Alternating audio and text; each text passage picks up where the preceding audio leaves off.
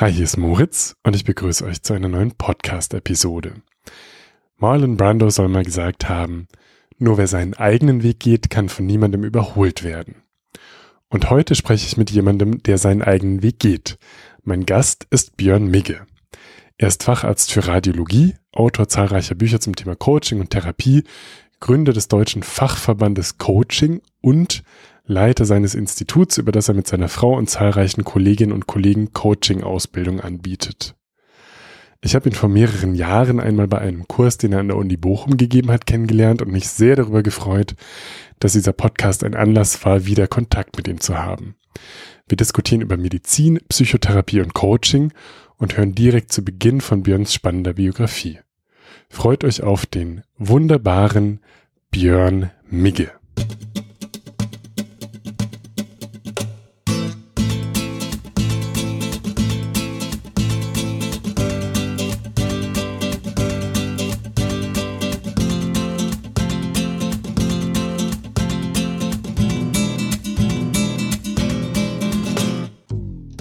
Lieber Björn, herzlich willkommen im Podcast. Ja, hallo Moritz. Schön, dass wir uns mal wieder sprechen. Freut mich sehr. Du hast so viele Interessensgebiete und jetzt schon mehrere Berufe in deinem Leben ausgeübt. Und das finde ich immer so spannend, wenn ich Menschen mit so reichhaltigen Biografien treffe. Und äh, würde mich freuen, wenn du eine kleine Zeitreise mit mir machst. So irgendwie in die zehnte Klasse oder so ja. so dir überlegt hast, was will ich denn eigentlich machen? Was waren da so Gedanken und, und wie bist du dann nach der Schule gestartet ins richtige Leben sozusagen? Ja, okay. Also zehnte Klasse, da war ich in der Realschule und meine Eltern, die haben nicht mal die Hauptschule besucht. Das heißt, äh, ich bin davon ausgegangen, nach der Realschule finde ich eine Lehrstelle und werde irgendeinen Beruf ergreifen. Und damals wollte ich technischer Zeichner werden, aber das klappte dann nicht, denn genau in dem Jahr wurde das umgestellt auf computergestützte ähm, Planung und dann ist die Lehrstelle wieder abgeblasen worden. Und zur Not bin ich dann aufs Gymnasium gegangen, was von meiner sozusagen Familienbiografie eigentlich gar nicht vorgesehen war. Ne? Und einen wirklichen Plan hatte ich damals nicht. Ich habe viel gelesen und ich habe damals schon die Werkausgabe von Freud gelesen und äh, so ein altes Thieme-Lehrbuch ähm, über innere Medizin von, ich glaube, Gerold Schettler hieß der oder so ähnlich. Ich habe das nicht verstanden, was da drin stand, aber ich fand das ganz spannend. Ne? Und das war so mein Traum. Ähm, vielleicht Medizin oder Psychiatrie. Und damals gab es die Schwarzwaldklinik und der Sascha Hehn fuhr immer mit so einem Golf Cabrio in der Gegend rum. Und ich dachte, so ähnlich würde das werden. Und ich war nicht, ich war nicht sehr gut in der Schule, weil ich unheimlich faul war. Ich habe immer geschwänzt. Ich saß in Cafés rum in Hamburg, während die anderen Unterricht gemacht haben. Irgendwie hat es dann doch geklappt. Und dann bin ich zur Bundeswehr gegangen. Und während ich da war, habe ich durch, durch ein Losverfahren Medizinstudienplatz gekriegt. Obwohl ich eigentlich zu der Zeit dann was anderes studieren wollte, Astrophysik. Ähm, nach der Bundeswehr habe ich dann erstmal Astrophysik studiert und gemerkt, dass ich dafür nicht klug genug bin. Und dann habe ich diesen Medizinstudienplatz angefangen. So, soweit erstmal bis dahin. Hast du bis dahin eine Frage oder? Was, was hat dich denn in die Astrophysik gezogen? Gab es da irgendein Ach, Erlebnis oder, oder irgendwas? Ja, ich habe als Jugendlicher ganz viel gelesen und das waren fast nur Science-Fiction-Bücher. Perioden und sowas. Und dann war ich auch in so einer Hobbygesellschaft für Amateurastronomen, hatte auch selber ein Teleskop. Und äh, das hat mich sehr interessiert. Ne? Das war mein erstes Fachbuch auch, was mir meine Tante damals geschenkt hat. So eine Einführung in die Astrophysik. Und das interessiert mich heute noch. Ich gebe auch Kurse noch am Gymnasium für also so freiwillige Kurse ne, in Astrophysik und Astrobiologie.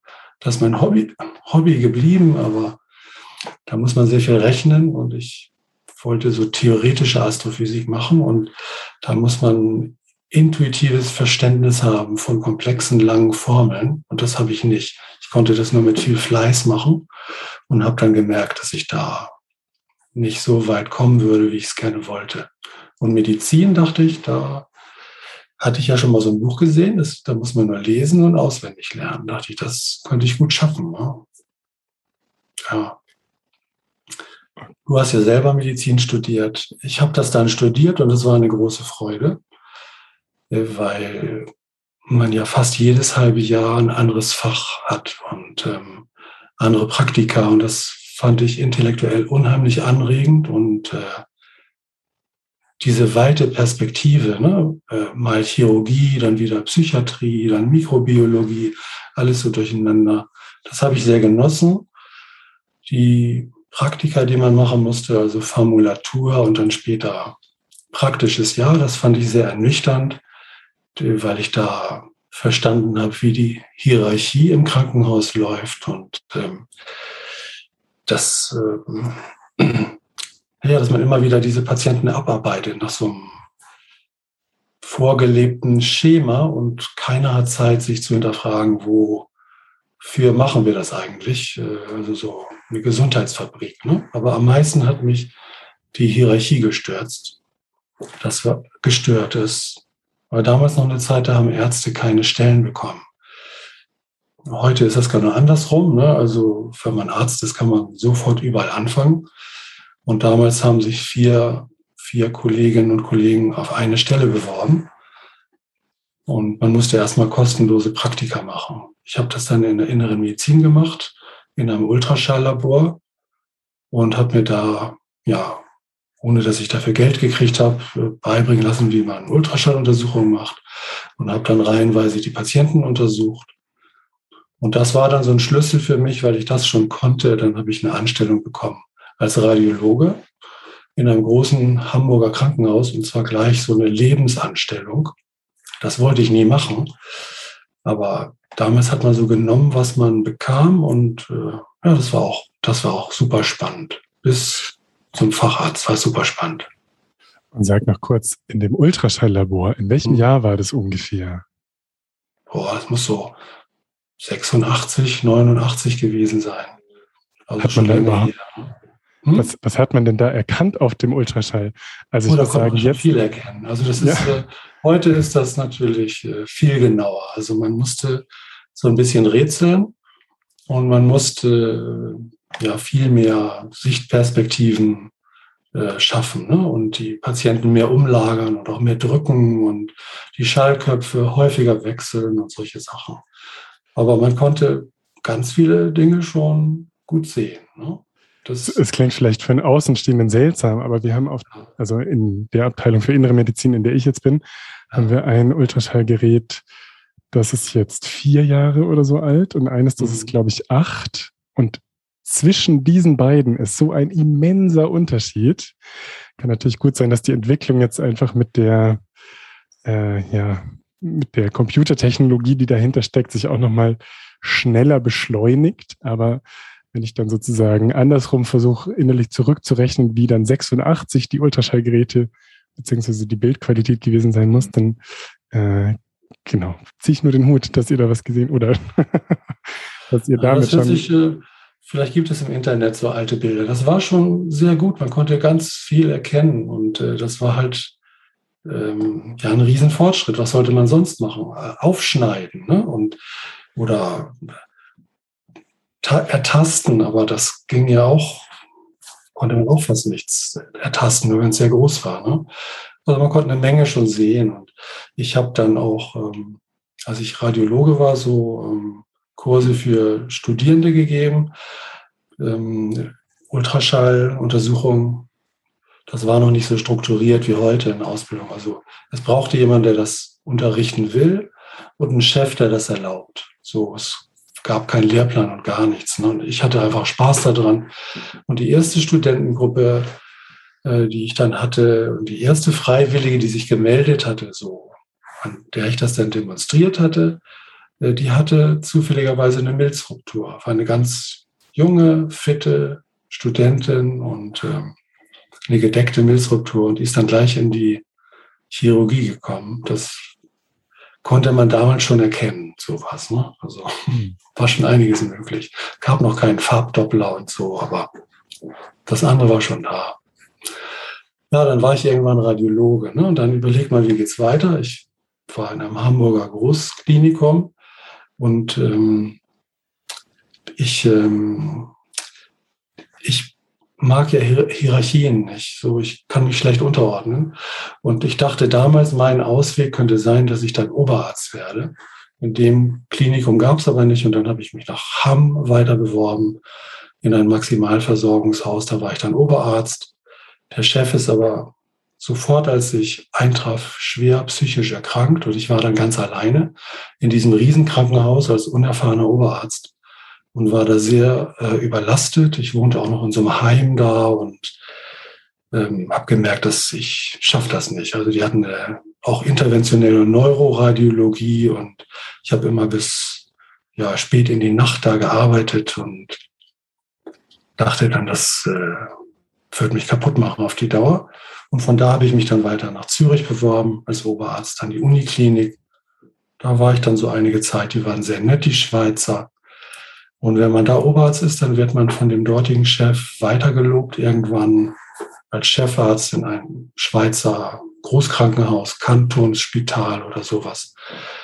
Oder äh, nach Süddeutschland in irgendein Kreiskrankenhaus als radiologischer Chef.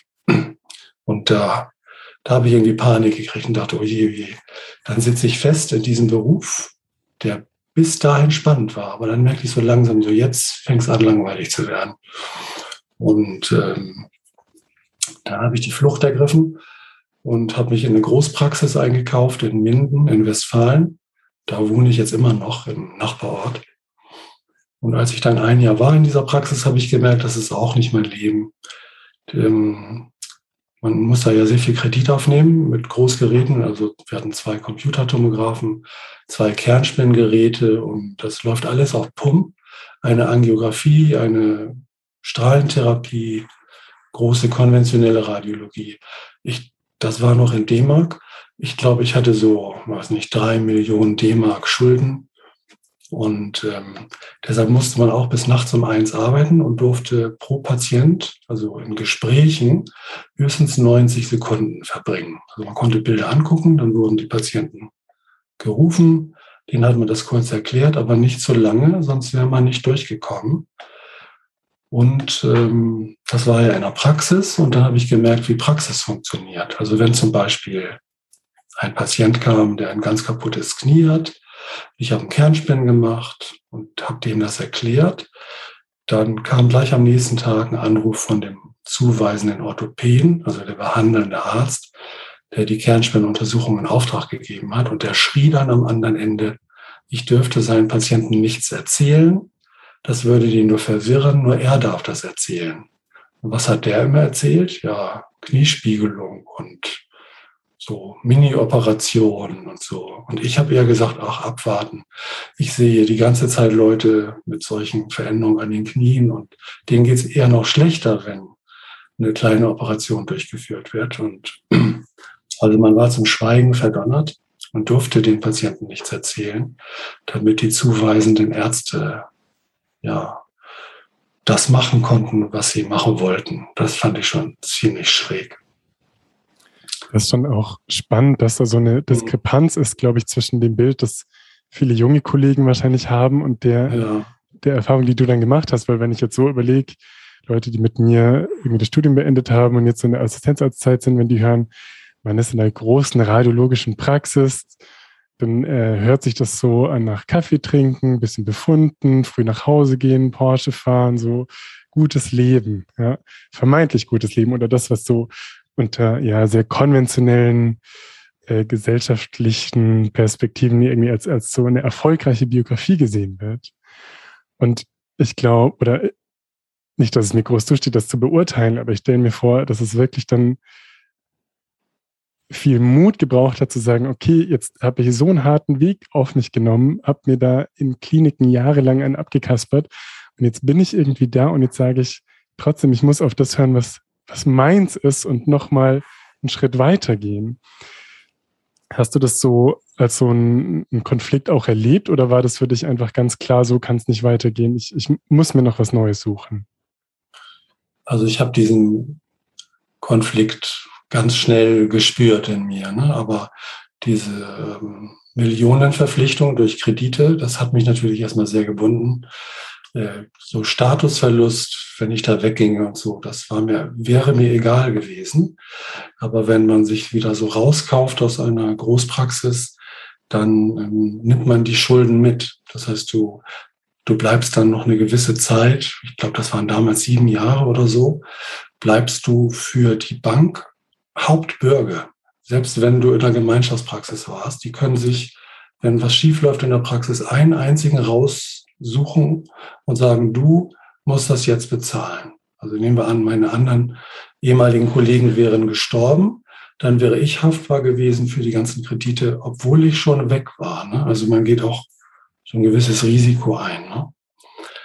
Aber ich, äh, in der Zeit habe ich viel geträumt, als ich ein junger Assistenzarzt war in Hamburg. Da bin ich immer mit der U-Bahn äh, ins Klinikum Nord, das ist im Norden von Hamburg, ne, gefahren und dann durch den Krankenhauspark in dieses Haus, wo die Radiologie war.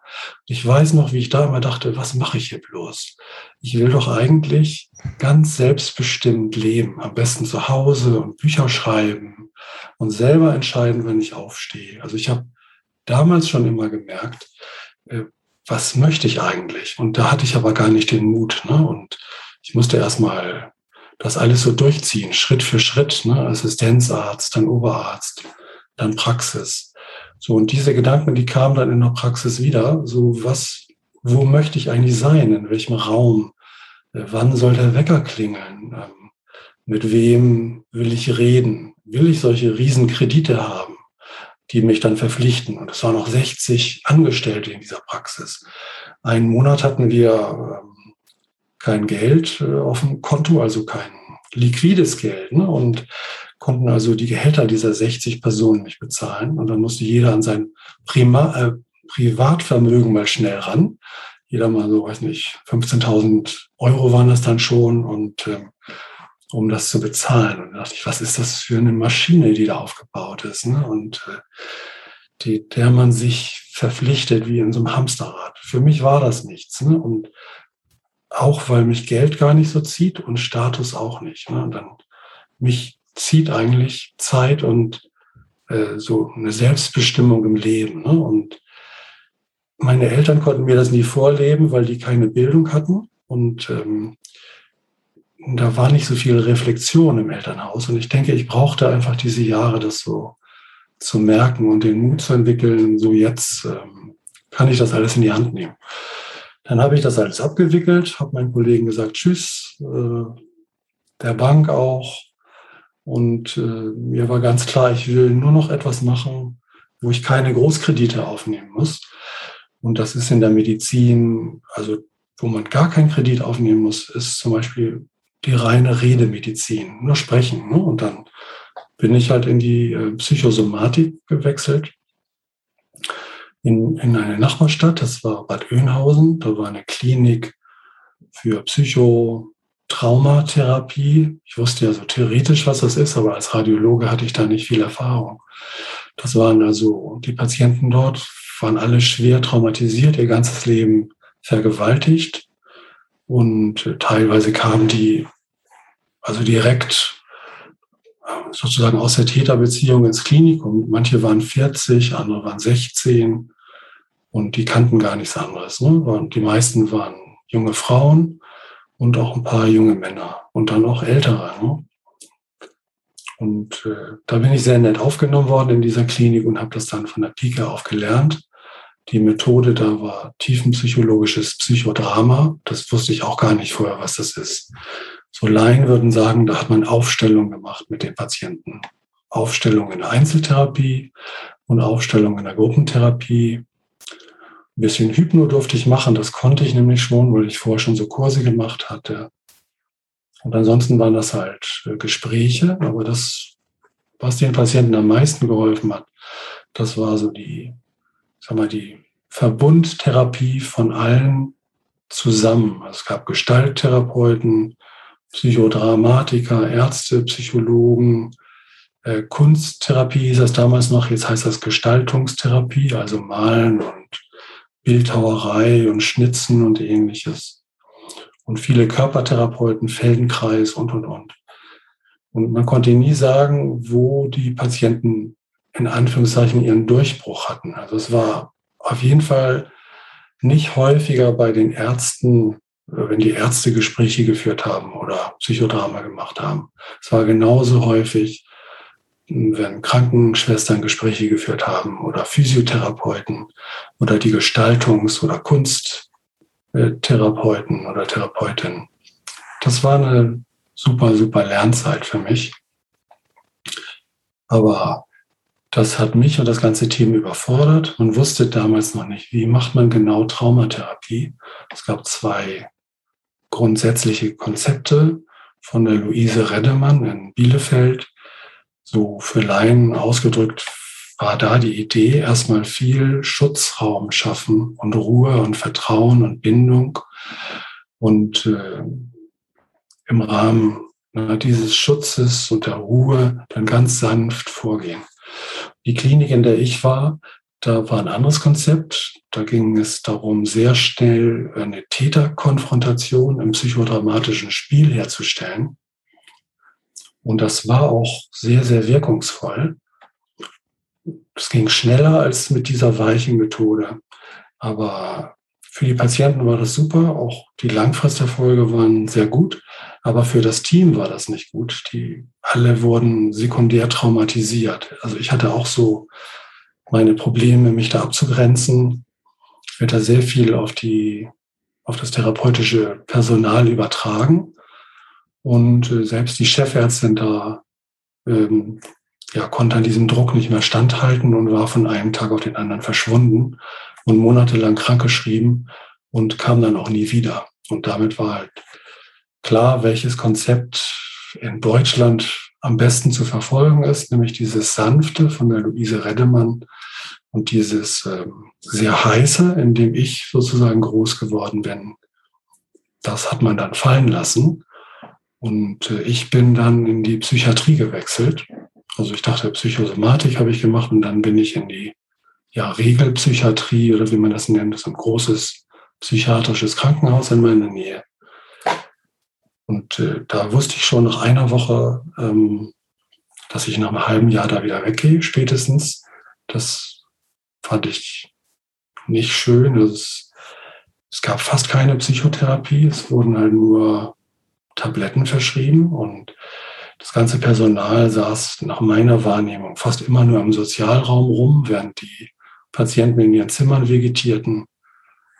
Und ich weiß, äh, das ist jetzt 20 Jahre her ungefähr, in diesem Klinikum läuft es heute anders. Da gab es einen anderen Chefarzt, der eine ganz eigene psychotherapeutische Abteilung aufgebaut hat. Aber vorher war diese Psychiatrie so ähnlich, wie ich das aus diesem Film kannte, so ungefähr einer flog über das Kuckucksnest.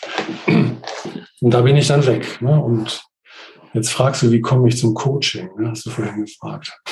Genau, weil das ist ja, ja, gerade bei dir, der du aus der Medizin kommst, erstmal naheliegend, dass du dann mit Menschen arbeiten würdest, die als krank definiert sind. Und das ja. ist vielleicht schon der, der, der erste Punkt. Was ist denn, also das ist ja letztlich eine artifizielle Trennung oder eine Definitionsfrage. Was ist jetzt Coaching und was ist dann Therapie in Anführungszeichen? Wie, wie würdest du das denn für dich abgrenzen?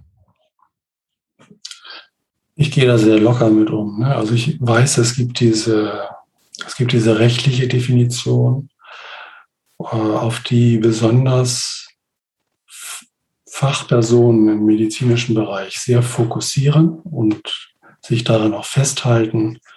Also eigentlich ist das ständig im Fluss, was die Gesellschaft definieren möchte, was krank ist. Ne? Und da spielen viele Leute mit bei dieser Definition oder es geht sozusagen auch, es ist ein Gerangel auch, ne? Nicht nur, es geht da nicht nur um Geld, sondern auch um Abstecken von Claims und es geht auch um Macht. Das wird aber nie offen kommuniziert. Und insofern, ja, gibt auch, außerdem gibt es Zwänge. Ne? Ähm, irgendwie muss man diesen Geldfluss kanalisieren, um Menschen Hilfestellung zu geben. Und das ist vermutlich einfacher, wenn jeder so einen Stempel kriegt, damit man besser sehen kann, wohin das Geld fließt.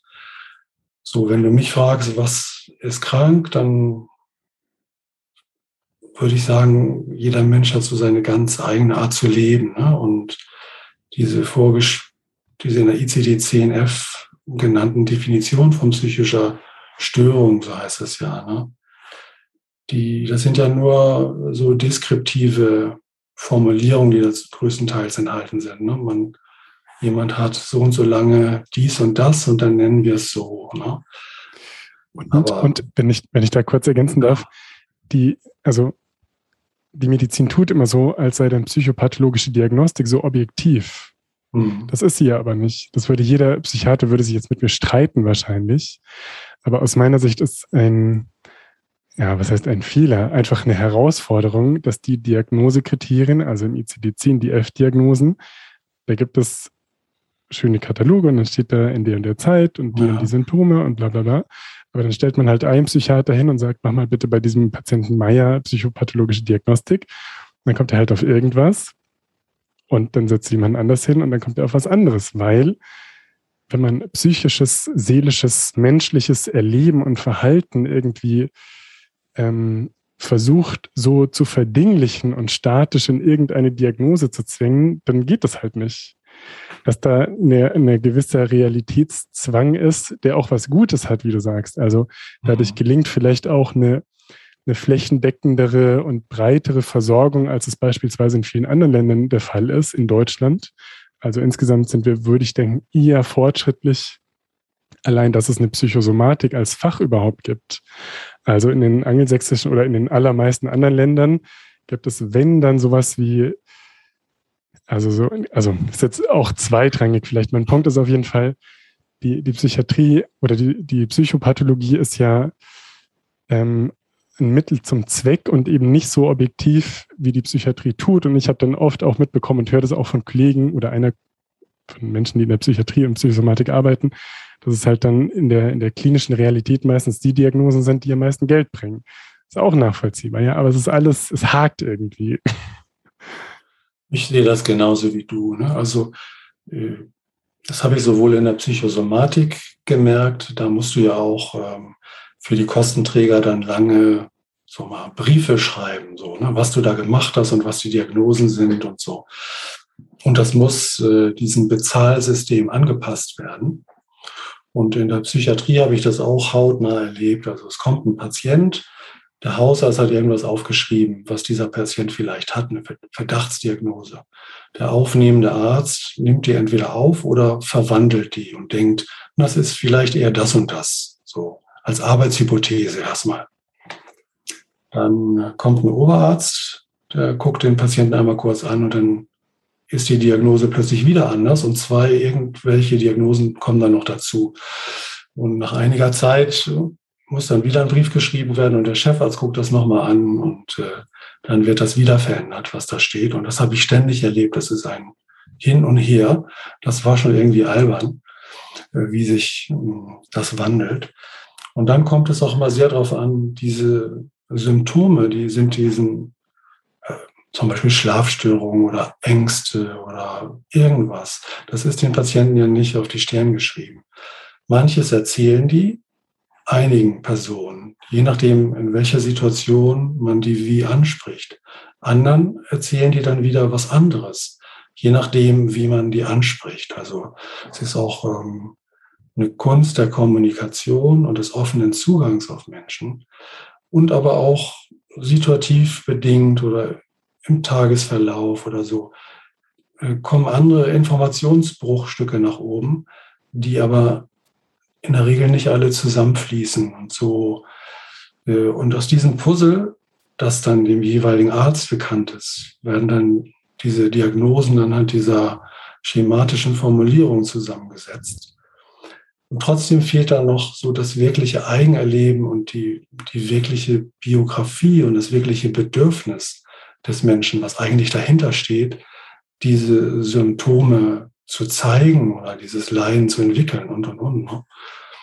Und das wird alles so über einen Kamm geschert. Und äh, ja, ich sehe das so wie du. Das ist äh, eine ziemlich traurige Geschichte. Und äh, dann kommen wir da auch gleich an. Warum bin ich davon weg und zum Coaching gegangen? mir ist das auf den Keks gegangen. Also das wäre dann ja meine Perspektive gewesen, also irgendwann, also dann auch vom Facharzt zum Radiolo für Radiologie, irgendwann vielleicht Facharzt für Psychiatrie und Psychotherapie. So nennen die sich ja, obwohl sie gar keine Psychotherapie machen können. Ich hoffe, das hört nie ein Psychiater und schimpft dann über mich, aber das ist die Erfahrung, die ich immer, immer, immer wieder gemacht habe. Die haben null Ahnung von Psychotherapie.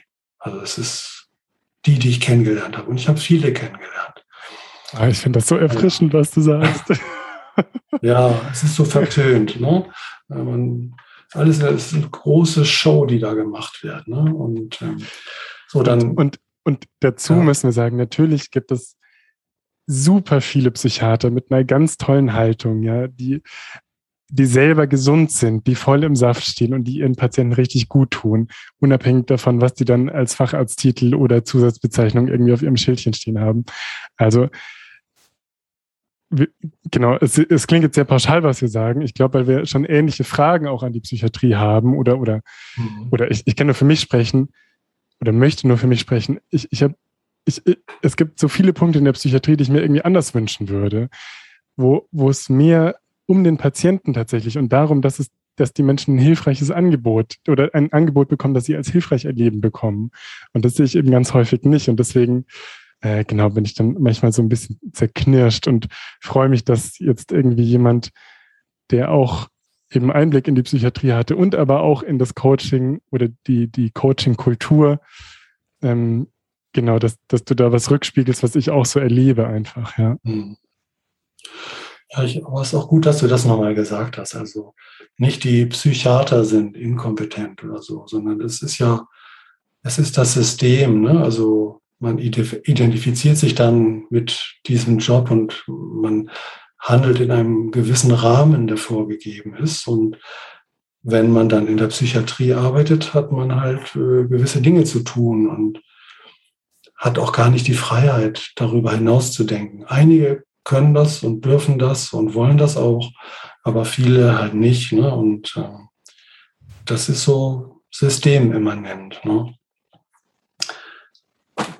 Die, Psychotherapie ist ja auch eine Massenabfertigung und ähm, man muss ja den Menschen irgendwie helfen. Und äh, wenn wir beide sehr idealistisch sind und dann über Missstände schimpfen äh, sollten, ist das manchmal nicht ganz gerecht, weil die, die da in diesem System sind, die tun ja im Rahmen dessen so ihr Bestes. Ne? Ich kenne auch ganz viele tolle, aber das ist, ich habe halt gemerkt, für mich passt das nicht. Da war für mich zu wenig Freiheit drin, zu wenig Freiheit für mich und auch zu wenig Freiheit für die Menschen denen ich begegne. Ich habe das ganz kurz versucht und es kamen einige Patienten zu mir und ich merkte, das, das geht nicht in diesem Rahmen, das will ich gar nicht. Ne? Und ich hatte das aber auch leicht damals, das war 2004, habe ich ganz aufgehört mit Klinikarbeit. In dem Jahr ist meine erste Tochter geboren und äh, ich wollte gerne zu Hause arbeiten und also auch da sein immer, ne? nicht in irgendeine Institution gehen. Da habe ich erstmal Psychotherapie ambulant versucht. Und das muss man dann ja auch beantragen und abrechnen und diese ganzen Sachen. Und da gibt es wieder Gutachter, die genau vorschreiben, wie man was zu denken und zu formulieren hat, weil das sonst nicht ähm, finanziert werden kann. Und das war mir dann zu blöd. Und zu der Zeit gab es noch ganz wenige Coaches. Das war alles so im Entstehen. Und ich habe einfach gedacht, das kann ich vielleicht auch. Ich habe so ein paar Kurse besucht, ne? also NLP-Kurse und die ersten Business-Wochenend-Coaching-Ausbildungskurse hm, habe ich besucht bei so einer Cheftrainerin von der Lufthansa damals. Und damit bin ich dann ziemlich blauäugig losgegangen und habe gesagt, so, ich kann das jetzt auch. Und das war natürlich erstmal Versuche. Ich bin auch bei Unternehmen gescheitert, weil ich ja, hm, sagen wir mehr im Krankenhaus sozialisiert war und nicht in der Businesswelt. Ne? Also schon allein die, die Kleidungsetikette und wie man da aufzutreten hat, äh, wie man da, also ein gewisses Imponiergehabe mit um auch den Stallgeruch zu vermitteln. Das hatte ich überhaupt nicht drauf, ne, was man da machen muss. Die richtigen Schuhe, die richtige Uhr, die richtigen Worte und so. Da bin ich manchmal peinlich gescheitert in Firmen. Und ähm, manchmal wusste ich auch mit den ersten Klienten nicht so richtig, was ich machen soll. Da bin ich dann wieder so zurückgefallen in diese passive Haltung, der, sozusagen der tiefen psychologischen Gesprächsführung, als hätte ich 50 oder 100 Stunden Zeit. Das hatten aber die Klienten nicht, ne, weil die mussten mich sozusagen bar bezahlen. Ne, und die wurden dann nervös und dachten, jetzt muss doch mal was passieren. Ne. Und so nach und nach habe ich dann halt gemerkt, es kann ganz viel passieren, wenn man sich ganz schnell und intensiv auf die Menschen einlässt. Und ähm, ich habe natürlich rumgeguckt, wer macht das wie und habe ein paar Menschen gefunden, die mich sehr inspiriert haben. Zum Beispiel der Gunther Schmidt. Ah, ah ja, ich war. Ah, ja. Das, das, wusste ich gar nicht, aber äh, es überrascht mich auch nicht. Nee. Übrigens, äh, Luise Redemann hat bei ja. Gunther Schmidt äh, ganz früh Seminare gemacht. Das heißt, dieses Traumakonzept, das sich in Deutschland so etabliert hat, das du vorhin erwähnt hattest, das ist auch sozusagen äh, stillschweigen ein bisschen hypno- und hypnosystemisch inspiriert. Ah, ja. schön. Ja, okay, Gunther Schmidt. Mhm. Genau. Nicht nur stillschweigen, sondern das ist diese imaginative Traumatherapie ist eigentlich Hypnotherapie. Ne? Die hat einfach nur ein anderes Wort gefunden. Genau. Das ist genau, ne? Das ist also hundertprozentig macht man genau das in der Hypnotherapie. Also ich war, ich war dann bei Gunther Schmidt ganz viel und habe also seine Kassetten, CDs und Seminare rauf und runter. Und äh, er redet halt sehr viel und er redet und er redet und er redet. Aber da drin ist auch immer ganz, ganz viel enthalten und das sickerte in mich rein. Und das sind manchmal so ganz einfache Dinge, ne? dass so alle Symptome Kompetenzen sind und all solche Geschichten. Ne? Und das fand ich. Das, sorry, ich, ich freue mich gerade so. Und ich, ich muss eine kurze Story dazu erzählen. Ich habe mal ja im Studium einen äh, Blog in der Psychosomatik gemacht. Und da war ich im Gunter Schmidt Fieber und ich habe auch, also sämtliche Seminaraufnahmen, die man irgendwie im Internet mhm. kriegt, die liegen hier rum. Und ihr habt das so immer auf dem Fahrrad gehört. Also ich bin morgens in die Klinik geradelt und habe Gunter Schmidt im Ohr gehabt. Und dann hatte ich gute Laune und dachte, yeah, cool, yeah, Psychosomatik. Und dann saß ich in der Frühbesprechung und dachte, hm, okay, irgendwie sehen die ja alle so traurig aus. Also nicht die Patienten, sondern die, die Menschen, die da gearbeitet haben. Und okay, na gut, okay, okay. Und dann kam die erste äh, Therapieeinheit. Und dann merkte ich, wieso irgendwie sich meine Körperhaltung im Laufe des Tages immer weiter veränderte. Und dann äh, war die Chefvisite und also ich wurde irgendwie auch immer bedrückter und also habe so den Mut verloren irgendwie und naja, und dann war es irgendwann vier und ich bin ziemlich bedröppelt immer aus dieser Klinik rausgelaufen. Und dann habe ich wieder auf dem Fahrrad Gunter Schmidt gehört und okay, und dann bin ich mit guter Laune irgendwie doch zu Hause angekommen. Und das Spiel habe hab ich da äh, viele Wochen gemacht und ähm, ja, habe mir dann danach überlegt, dass ich nicht in die Psychiatrie und Psychosomatik gehe, sondern Gunter Schmidt als äh, wohltuenden Hintergrundgeist irgendwie mit mir rumtrage in die somatische Medizin. Aber ähm, naja, das war ein kurzer Spann aus meinem Leben, aber es freut mich so, dass du auch äh, bei Gunter Schmidt warst und das auch als so, ähm, ja, als so einen guten Impuls irgendwie für die Welt erlebt hast anscheinend. Ja, habe ich sehr. Und ähm, ich habe auch gemerkt, dass so seine Gedanken, die sind, äh, die werden von ganz vielen Menschen aufgenommen. Also auch andere, bei denen ich dann gelernt habe. Ort wie in Mais, zum Beispiel in Hamburg, das ist auch ein Hypnotherapeut, der der machte auch Sportcoaching und hat schon ganz früh angefangen, so mit systemischen hypnotherapeutischen Methoden Menschen mit depressiven Störungen zu behandeln. Ne? Der, der sieht dann auch ähm, sozusagen Depression, das ist auch eine Art, wie man seine Bindung und Beziehung gestaltet und wie man das lange trainiert hat. Und der meinte halt, dass man das so mit ja, einer systemischen Haltung äh, dann sich langsam auch wieder abtrainieren kann. Er wird vielleicht nicht sagen trainieren, ne? So. Aber man kann es halt nicht wegzaubern, ne? Mhm. Ottwin Mais hat auch ein ganz tolles Buch äh, zu Depression geschrieben, das ja. sich super runterlesen lässt und das aber sehr differenziert ähm, genau für jemanden, der, glaube ich, in dem Gebiet arbeitet, so ein, so ein anderes Angebot macht, also wo er das super kondensiert runtergebrochen hat, das sehr, sehr, sehr empfehlenswert ist, dieses Buch im Karl-Auer Verlag. Ich habe äh, ja, das den heißt, Titel äh, vergessen. Ja. Genau, hypnosystemische Therapie von Burnout und Depression. Genau. Er erwähnt mich in diesem Buch auch einmal. Und äh, eigentlich war er auch mein erster Lehrer. Ne? Ich bin danach erst zu Gunter Schmidt gegangen. Ich habe damals in Hamburg gewohnt und er macht ja die Milton Erickson Gesellschaft in Hamburg. Und bei dem habe ich dann zuerst Hypnotherapie gelernt. Ja, dieses Buch, ähm, solche Skripte hatte er damals auch in den Seminaren und ganz viele Menschen mussten ihn quasi 20 Jahre lang drängen, endlich ein Buch daraus zu machen. Er setzt sich nicht so gerne hin und schreibt so Sachen. Ne? Er ist mir so ein Mensch, der so lebt. Ne? Und, aber das war wichtig, dass er das geschrieben hat. Und das ist auch das erste Buch, das ich immer empfehle. Also wenn ich Seminare selber gebe, dann fragen die Leute, Björn, sollen wir dein Hypnobuch lesen? Da sage ich immer, nee, das ist viel zu dick und zu lang und so. Lies mal das hier von Audrey Miles, das geht sofort praktisch los. Ne? Und er zitiert da drin auch so zum Beispiel amerikanische Sozialpsychologen, also ähm, Kirsch oder Kirsch heißt der, ne? der so Meta-Analysen dazu gemacht hat, wie Antidepressiva wirken oder nicht. Das predige ich auch immer, aber das darf man in Deutschland fast keinem Psychiater erzählen, äh, dass das ja eigentlich nachgewiesen ist, dass das äh, gefährliche Placebo-Medikamente sind. Ne? Und das, das darf man denen schon erzählen und dann sagen sie, hä? Irving Kirsch habe ich noch nie gehört. Wer ist das denn?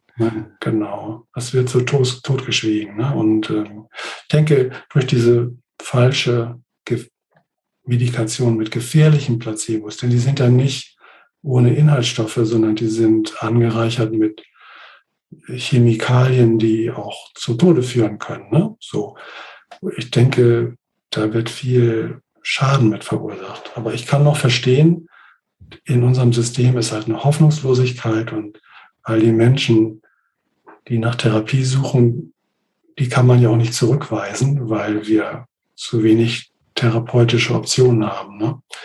Insofern verstehe ich die Psychiater, dass sie dann zu dieser Pille greifen, die ja vielleicht eine Wirkung entfaltet aufgrund genau. Placebo-Wirkung. Es ist, ist ein großes Fach. Vielleicht, vielleicht machen wir irgendwann mal dazu einen Podcast. Ja, genau. Ich glaube, jetzt können wir es nicht vollumfänglich und so differenziert äh, äh, darstellen. Genau. Ja. So was, ähm, wie der Schwenk zum Coaching, ne? das hatte ich noch interessiert. Ne? Genau, weil ich es eben so spannend finde, dass du als jemand, der aus der Medizin kommt und dann auch in der klinischen, psychotherapeutischen, psychiatrischen Medizin gearbeitet hat, dann eben so den Schwenk noch in den Coaching-Bereich gemacht hast. Und es wäre zum Beispiel eine Frage, was ich vielleicht die, die Psychomedizin im weitesten Sinn aus der Coaching-Szene oder der Kultur, die da ist, ein bisschen abschauen könnte. Mhm. Also als ich mit Coaching anfing, da gab es ähm, zwei ganz, ja, zwei Lager im Coaching, die sich ähm, sehr misstrauisch beäugt haben. Das waren einmal die Business Coaches, die hatten so als Bildungshintergrund, ähm, haben die Betriebswirtschaft studiert und waren vielleicht Führungspersonen in der Wirtschaft und, und, und. Und die haben sich mit ihrem Coaching-Verständnis auf Management, Trainings, Literatur bezogen. Also für die war Coaching auf jeden Fall erfolgsorientiert, kurzfristig und sehr kognitiv verankert in der Regel. Ne? Also so bewusstseinsfähig und äh, rollenbezogen und solche ganzen Sachen. Und dann gab es das andere Coaching-Lager und da gehörte ich zu, weil ich halt aus der Medizin und Psychosomatik und Psychiatrie gekommen bin, die ähm, hinterfragt haben, was ist denn Erfolg und kann man ähm, sich wirklich verändern, wenn man ähm, nur mit dem oberflächlichen Gedankenschaum arbeitet, also mit den gängigen, bewussten Gedankenkonstruktionen, auf die die Menschen zurückgreifen, ne? während sie innerlich ein komisches Bauchgefühl haben und ihre Füße eigentlich in die andere Richtung weisen und, und, und. Ne? So, das, die eine Richtung, zu der ich gehörte, das waren halt die Psychos und das andere, das waren die geldgeilen Business Coaches. So, und die, diese beiden Gruppen, die sind so langsam, langsam zusammengewachsen. In der Psychogruppe hieß es, wer eine Coaching-Ausbildung macht, muss erstmal Selbsterfahrung machen. Und in der anderen hieß es, wer Coach werden will, der muss erstmal Führungserfahrung haben und Managementerfahrung. Das ist jetzt langsam zusammengewachsen. Und äh, ja, was kann die Psychosomatik lernen? Also die eine Hälfte der Coaches, die ruft immer noch, Vorsicht, Vorsicht, niemals Kranke behandeln. Ganz Vorsicht, sofort zum Psychiater schicken.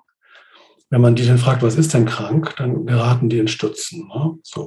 Die andere Hälfte, die ehemaligen Psychos im Sektor Coaching, die sagen, Moment mal, also guckt euch doch mal an, selbst die Gesunden, in Anführungszeichen, die zum Coaching rennen, ne, äh, im Management und so, da sind 30 von 30 Prozent von denen, so die haben Angstsymptome und trinken abends ganz viel Alkohol, um irgendwie zur Ruhe zu kommen. Haben die eigentlich eine Angststörung und äh, ne, ein Substanzproblem? Ist das eine psychische Erkrankung? Ist es eigentlich. Ne? Und ähm, das heißt, manche Sachen werden da auch totgeredet in diesem erfolgsorientierten Coaching. Die anderen Coaches, die sagen, vielleicht, und da gehöre ich mehr dazu, so, es gibt diesen rechtlichen Rahmen, was ist gesund und krank, aber ich gehe erstmal davon aus, dass kein Mensch krank ist. So, die, die zu mir ins Coaching kommen, da sehe ich erstmal was Gesundes und Kompetentes drin. Auch in den Symptomen. Jetzt sind wir wieder bei Gunter Schmidt, ne? So. Die kriegen also von mir mit ihren ganzen Problemchen und Sorgen und Ängsten und Hoffnungen und so niemals den Stempel krank, auch nicht Anpassungsstörungen, auch nicht milde depressive Störungen oder so, sondern ich äh, ganz unbefreit davon versuche ich dann diesen Menschen zu helfen, also wie sie anders denken oder fühlen könnten, ähm, wie sie innerlich in Begegnung stehen, zum Beispiel zu Personen, die ihnen früher begegnet sind, zu ihrem Ursprungssystem und, und, und. Ne? So, und nach und nach äh, machen die sich dann frei von selbst auferlegten Beschränkungen. Ne? So, und entwickeln andere Gedanken, andere Gefühle, trauen sich was anderes zu und, und, und. Das, was vorher Krankheit war, das sieht man dann nach einer Zeit gar nicht mehr. Und das finde ich so wunderbar. Und ähm, und das alles geht nicht nur über Gespräche. Also wenn ich mit Menschen nur spreche, dann kommt nur dieser, ja, dieser oberflächliche Gedankenschaum. Irgendwo in einem Buch, ich glaube in einem Focusing-Buch von Eugene Genlin, habe ich das mal gelesen, dass, ähm, dass der mit Carl Rogers früher so ähm, Untersuchungen gemacht hat. Die wollten in den 60er, 70er Jahren rauskriegen, in den 60er Jahren, also sehr früh, die wollten rauskriegen, kann man schon in der ersten Therapiestunde oder in der zweiten feststellen, ob ein Patient später mal erfolgreich sein wird als Patient. Also ob jemand eine gute Heilungschance hat. Ne? Und die haben also Mitschriften und Tonbandprotokolle und so ausgewertet. Erst haben sie nichts gefunden, nach langem Hin und Her kam aber raus, äh, die Patienten, die später sehr erfolgreich waren, die haben oft so Füllselwörter gesagt wie äh, mh, oder haben gesagt, ähm, mh, das ist so ähnlich wie, wie, wie, wie. Also denen fehlten die Worte. Und was haben die gemacht? Die haben ähm, auf eine Frage äh, hin nicht sofort einen Gedanken produziert, sondern die wussten erstmal nicht, was sie sagen sollten und haben im Körper nachgespürt. Das haben die nicht bewusst gemacht. Also die haben Kontakt aufgenommen mit ihrer Leiblichkeit und haben da irgendwas gespürt. Im Brustraum, in der Herzgegend, im Bauch oder so. Und haben dann versucht, das auszudrücken, aber hatten noch keine wirklichen Worte dafür. Ähm, mh, hm, so ähnlich wie, wie, wie, das fühlt sich an, wie.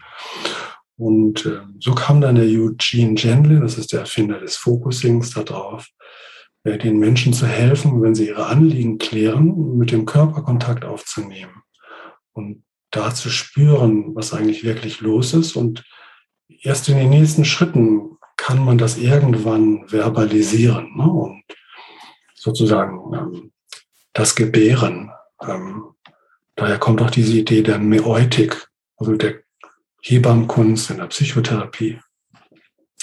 Und das ist die Erfahrung, die ich immer, immer, immer wieder mache. Und ähm, dass, wenn ich eine Frage stelle oder mit Klienten rede und die, die schnell antworten, mit klugen Gedanken, dann ist eigentlich schon klar, die antworten mit, ähm, mit den Konserven, die sie schon lange mit sich rumtragen. Und das verändert nichts. Und ähm, wie bringt man Menschen aber dazu, mal innezuhalten und wirklich zu spüren? Ne? Und das braucht dann so emotionsaktivierende Methoden und da gibt's jetzt ja eine ganze Menge. Also das ist Hypnotherapie, die ganzen achtsamkeitsbasierten Methoden, die zum großen Teil auch, ich sage mal in Anführungszeichen, Hypnotherapie sind. Dann ähm, Kunst- und Gestaltungstherapie, das habe ich ja damals schon gelernt, dass es was Tolles ist. Körpertherapie. Und was ich auch viel mache, einfach weil ich das gelernt habe, ist Psychodrama. Das ist äh, ja gar nicht so dramatisch, sondern das ist, ähm, man schlüpft halt in Rollen, innere Rollen, äußere Rollen, erlebt die aus, tritt mit denen in Begegnung und in Dialog und die, dann verliert man sehr schnell seine oberflächlichen Gedanken und ähm, kommt auch schnell in dieses Erleben. Und das könnte die Psychotherapie gut vom Coaching lernen.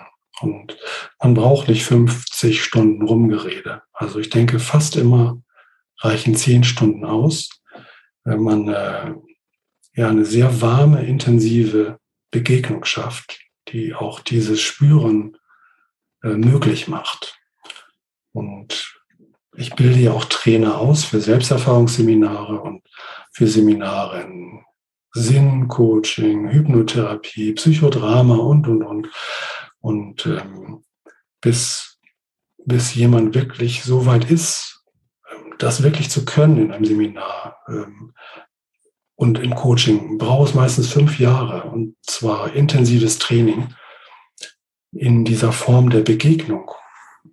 Und das, denke ich, dafür ist der Rahmen in der Regelpsychotherapie gar nicht gegeben. Also denke, manche könnten das, viele könnten das von den Psychotherapeuten, aber der, der Rahmen ist nicht gegeben ne, für diese dichte Begegnung, Emotionsaktivierung. Ich habe aber auch viele Freunde, die sind Psychotherapeuten und die sagen mir dann immer, Björn, du hast doch keine Ahnung. Du machst dir immer kluge Gedanken und redest immer so rum. Aber wir sind die Profis, wir machen die Psychotherapie. Und was du dir dafür Gedanken machst, das klappt alles nicht. Tja, ich merke, es klappt. Ähm, andere merken, es klappt nicht. Und aber das liebe ich am Coaching. Also es kommen Leute, die wollen nur mal zwei Stunden reden, irgendwas klären. Oft, das ist witzigerweise oft so, dass ich dann mit denen erarbeite, dass das, was sie gerade machen oder sich selber in den Kopf gesetzt haben, zu viel ist. Und dass sie sich vielleicht eingestehen können, dass sie mal eine Ruhepause brauchen oder mal nachdenken müssen und nachfühlen müssen, was jetzt wichtig ist. Ne, das ist manchmal so. Also insofern verhelfe ich manchen Coaching-Klienten nicht zum Erfolg, sondern eher zum Nachdenken und äh, ruhig werden und zur Neubesinnung. Da, vielleicht rede ich denen irgendwas ein, was so mein Ding ist. Aber ich glaube, das macht jeder so ein bisschen. Ne? Das stimmt. Und jetzt möchte ich respektvoll mit deiner Zeit sein. Wir hatten gesagt, wir machen eine. Stunde und mhm. deswegen, ähm, genau, würde es mich freuen, wenn du noch kurz sagst, wie man dich finden und erreichen kann. Also du hast ein Institut, wo du eben, hast du erwähnt, äh, verschiedene Ausbildungsgänge anbietest, machst Selbstcoaching, machst auch, ich glaube, Tauchmedizin bietest du an. Wie findet man mhm. dich denn? Ja, auf der Homepage, die ist also www.drmicke.de und hinter dr kein Punkt, also nicht Dr. sondern drmicke, so durchgeschrieben.de und da findet man mich, da findet man auch meine Bücher und alle Seminare und so weiter. Und da kann man mich auch kontaktieren. Da ist äh, mein Office als Kontaktmöglichkeit. Wenn man da hinschreibt, dann leiten die das an mich sofort weiter. Super.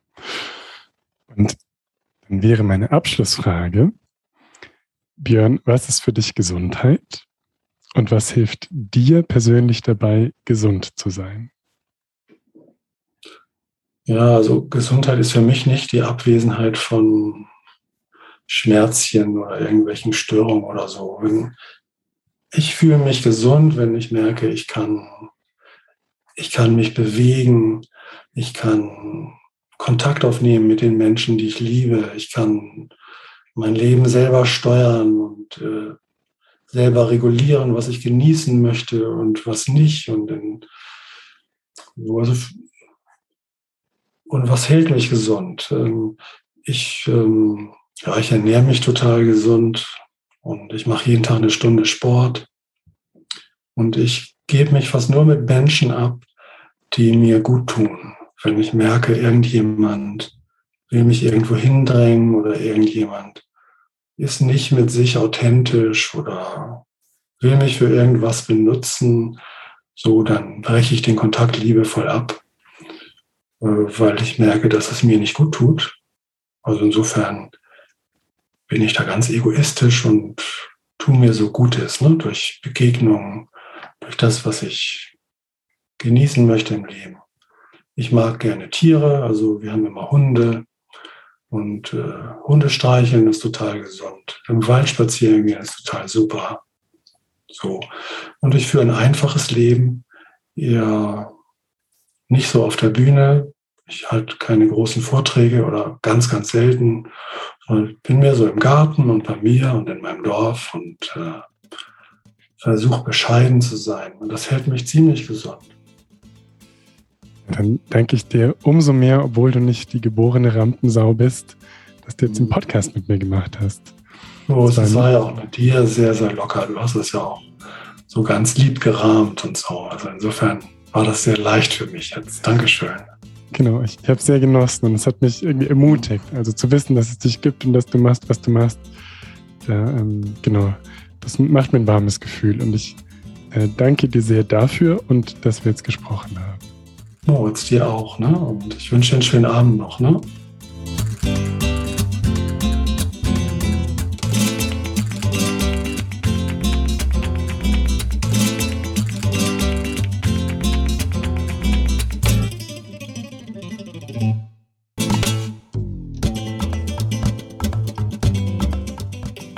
Kleiner Junge wollte ich Pilot werden. Das bin ich nicht, trotzdem komme ich jetzt in den Genuss, eine Art Durchsage machen zu dürfen. Eine wichtige noch dazu, macht euch bereit für den Disclaimer. Die in diesem Podcast besprochenen Inhalte dienen ausschließlich der neutralen Information und allgemeinen Weiterbildung. Sie stellen keine Empfehlung oder Bewerbung der beschriebenen oder erwähnten diagnostischen Methoden, Behandlung, Arzneimittel oder allgemeinen Lebensstilmodifikationen dar. Ich erhebe weder einen Anspruch auf Vollständigkeit noch kann ich die Aktualität, Richtigkeit und Ausgewogenheit der dargestellten Informationen garantieren. Bitte nutzt euren gesunden Menschenverstand und fragt im Zweifelsfall und bei Beschwerden immer und frühzeitig einen fachkundigen Arzt. Dieser Podcast kann eine solche fachliche Beratung nicht ersetzen und ich keine Haftung für Unannehmlichkeiten oder Schäden, die sich aus der Anwendung der hier dargestellten Informationen ergeben, übernehmen. Thank you for listening to the Thrive Talk podcast.